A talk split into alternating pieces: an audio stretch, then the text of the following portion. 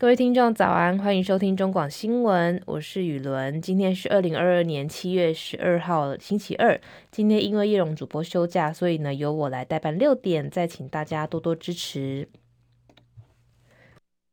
新闻一开始一样，先来带大家关心天气的消息。气象局表示，今天依然受到太平洋高压的影响，全台的天气呢相当稳定，而且炎热。不过午后呢还是会有雷阵雨发生的机会，范围落在山山区哦，影响比较小。目前的红色灯号发布在花莲县，有连续出现三十八度的极端高温，所以是非常非常炎热。也要提醒今天要前往花莲或是正在花莲的民众呢，一定要记得注意防晒。另外，台北市、新北市、台东县地区跟台南市、高雄市、屏东县、宜兰县是橙色的灯号，有连续出现三十六度以上的高温几率。这样的天气呢，会持续到礼拜三，在明天礼拜三下半天开始，会有低压扰动通过，水汽也会增加，包含台东、恒春半岛还有东半部的地区呢，都有机会出现短暂阵雨。另外，目前海上有热带系统发展当中，如果持续增强，会成为今年的第五号台风桑达。不过，气象局分析呢，虽然这个桑这个条件发展不错，但是整体的状况不太好，成台的几率低，预计呢也会往巴士海峡移动，对台湾的影响范围比较小。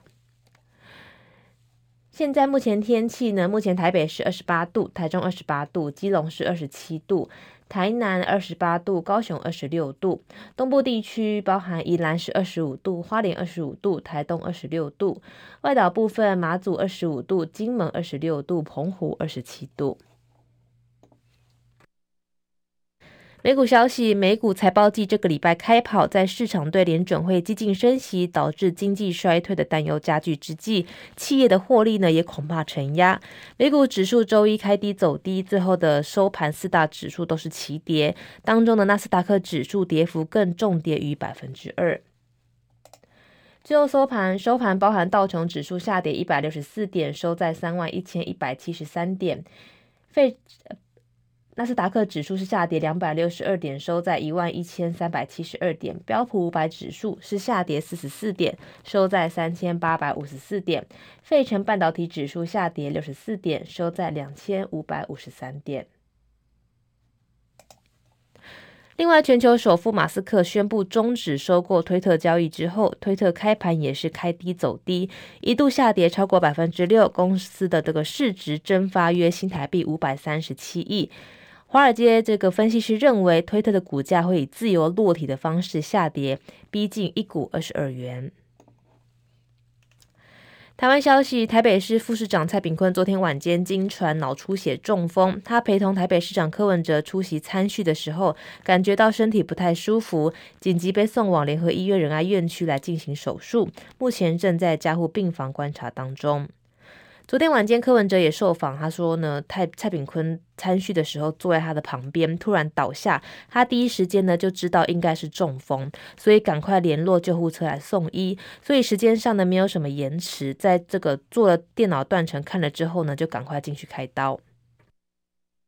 不过他也说呢，因为涉及病人的隐私，所以要等蔡炳坤的太太到了之后，观察一个晚上，看看有什么状况。大概呢会在今天早上十点的时候，请医疗小组跟媒体报告。日本前首相安倍晋三遇刺身亡，蔡英文总统下令全国公务机关昨天降半旗一天，不过引来许多支持者的质疑跟这个违反法令的规定。对于国民党主席朱立伦表态跟进，资深媒体人赵少康开骂说，国民党不必跟着民进党来这个起舞，在中央党部降半旗。赵少康认为，蔡英文总统降半旗就算了，这是他的政治决定，人死为大，国民党不必反对，但实在不必为了民进党起舞，在中央党部也降下半旗。他主张，如果国民党中央有人跟安倍有特殊的交情，安倍的家人请他参加国葬，以私人的身份参加就可以了，国民党不必也不应该降半旗。同样也是安倍晋三的消息，在韩国创立的宗教运动世界和平统一家庭联合会（简称统一教）今天证实呢，遭控枪杀日本前首相安倍晋三的四十一岁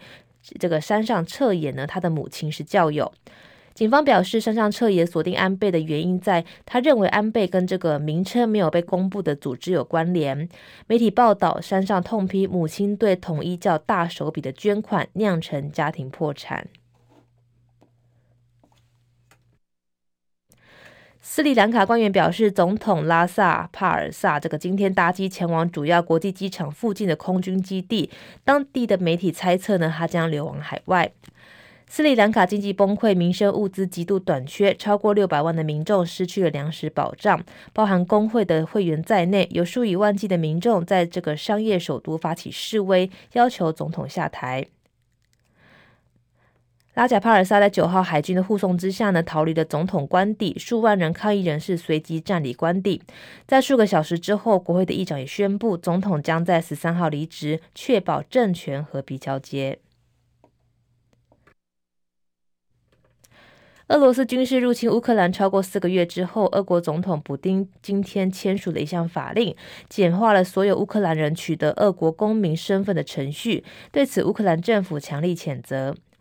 乌克兰外交部表示，该法令是对乌克兰的主权跟领土完整又一次的侵犯，不符合国际法的准则跟原则。另外，乌克兰外交部长库列巴说，乌克兰人不需要普丁的公民身份，而且以武力强加的企图注定要失败。据了解，俄国今天的颁布这个法令，也适用在目前在乌克兰的无任何国籍居民。接下来是十分钟的早报时间，今天包含《中国时报》、还有《联合报》、还有这个《自由时报》都谈到了赖清德飞抵东京安倍府邸吊唁，今天出席葬礼，定调为私人的行程，为台日断交断交五十年来访日层级最高的官员。日本前首相安倍晋三的葬礼十二号举行，副总统赖清德昨天以蔡英文总统特使的身份，由驻日代表谢长廷陪同前往位在东京的安倍府邸吊唁，并在今天将出席东京增上寺的这个安倍葬礼。尽管赖清德这个定调为私人的行程，却也是台日从一九七二年断交五十年以来，我国访问日本层级最高的官员。大陆外交部跟国台办等官方部门呢，到昨天之前都没有对此回应。大陆主流媒体呢，也没有报道这些事情。根据日本媒体报道，日本外务官员省说，这个省内的官僚非常重视赖在日本的私人行程。我们只知道这个人呢会待在日本，并以安倍朋友的身份来吊唁。但对于赖清德会在日本待多久，官员拒绝评质。赖清德昨天原定在早上十点到日本的台湾交流协会献花致意，不过却突然取消行程。另外，蔡英文总统、行政院长苏贞昌跟立法院长游锡坤都有在昨天上午前往日台交流协会致意，表达追思。据了解，原因是因为我方临时接到了日方同意发给赖清德的签证，赖清德随即在松山机场搭乘早上九点十四分的华航班机，在日本当地时间下午一点零二分抵达东京的羽田机场，随后在驻日大使谢长廷的陪同之下，下午两点三十六分在东京涉谷的安倍府邸致意。因为被日本媒体拍到，所以这个行程才跟着曝光。赖清德是前蔡英文总统赴知命赴日，府方随行，这个有包含幕僚跟外交官员。据了解呢，他会在东京停留一个晚上，并跟日本的参众议院还有政要见面或致电。昨天傍晚，赖清德以家属亲友的身份前往增上寺向安倍上香。今天他也会参加安倍的葬礼。另外，美国国务卿布林肯等各国的政要昨天也陆续抵达东京。赖清德是否有机会跟这些人会晤或致电？府方跟外交部都没有表达意见。对赖清德的行程呢，也说没有评论。另外，日本媒体昨天都跟进报道赖清德赴日吊唁。据朝日新闻报道，日本不承认台湾为独立国家，接受现任副总统访日非比寻常。或许日台当局皆考量到安倍对支持台湾的想法，为双方关系的强化打下基础。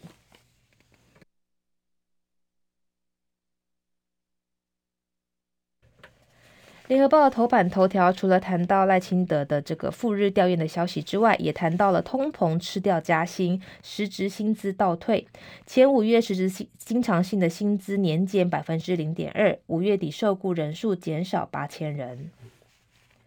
物价直直涨，上班族的薪资成长的幅度跟不上通膨攀升的速度，实质薪资持持续来倒退路。行政院主计总处呢，昨天公布了受雇员工的薪资调查统计结果，今年的一月到五月，全体员工的经常性薪资年增率尽管创下二十二年的新高，但扣除物价涨幅之后，实质经常性的薪资只有四万一千五百二十四元，年减百分之零点二，是这个近六年同期首度负成长。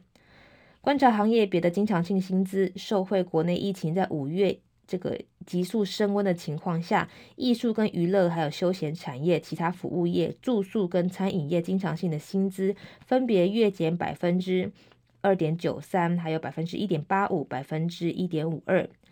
另外，疫情升温也冲击了就业市场。五月底全体受雇员工人数八百一十四万两千人，较四月减少了八千人。以住宿、餐饮业、批发、零售业的这些内需服务业受疫情的冲击比较大。主计总处国势普查处副处长陈慧欣表示，以数据来看，过去几个月的经常性薪资跟总薪资都有不错的年增率，多数呢都在百分之二以上。不过，今年一到五月的消费者物价指数 CPI 年增率为百分之三点零四，因此考量到同期物价的因素之后，因为薪资增幅低于物价涨幅，实质的经常经常性薪资才会落入负成长。总薪资方面，运输这个这个跟这个仓储部分的厂商呢，营运状况加，一到五月的总薪资较去年同期增加百分之八点九八，当中代表船员薪资的海洋水运增加了百分之四十一点七五最多，代表着航运呢为了留才，公司的获利成长果实也愿意跟员工分享。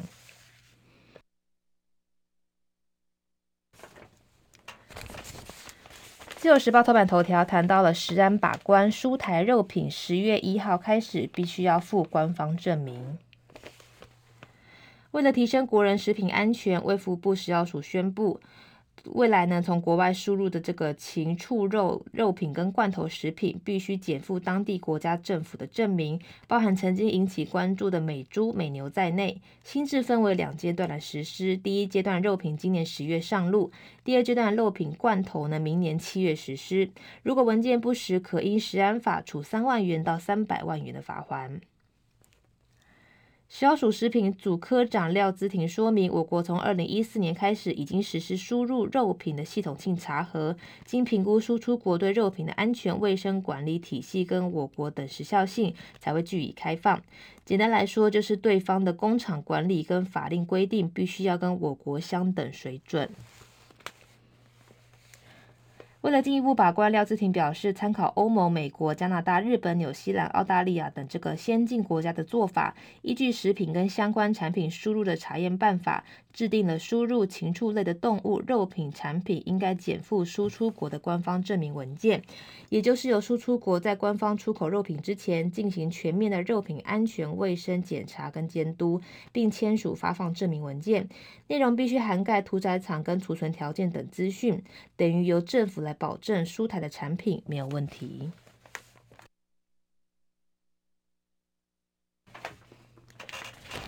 另外，在《经济日报》跟《工商时报》头版头条都谈到了这个上市柜的营收冲高，创下最强六月，增至三点八兆元，今年来单月最高。库存调整，通膨将牵动 Q 三的动能。上市贵公司六月营收昨天统计达到三点八四兆元，在电子五哥、航运等大型龙头公司的带动之下，月增百分之十点五，年增百分之十五点二，连十六个月来站上三兆元，而且写下单月第三高，今年单月最高也是历年最佳六月的纪录。统计上半年营总营收达到二十一点一六兆元，累计年增达百分之十一。统一投顾董事长黎方国分析，因为中国大陆陆续复工，订单延递的补库存，而且大型银股营收表现优于中小型股，让上市柜的公司整体六月的营收表现亮眼。但接下来库存调整、通膨的这个影响景气营购跟购买力，今年的整体营收成长最高峰可能因此落在第二季。台新投顾总经理黄文清也认为，展望第三季受到去年的基期垫高，尤其美国联准会如果持续加速升息，不仅会影响景气的疑虑，也影响第三季的需求。第三季的营收动能恐怕会趋缓，可以留意苹果的新机带动的拉货潮，油价是否能回落，让通膨逐步减缓。工商时报头版头条谈到了美元指数升破一百零八，日元贬破一百三十七。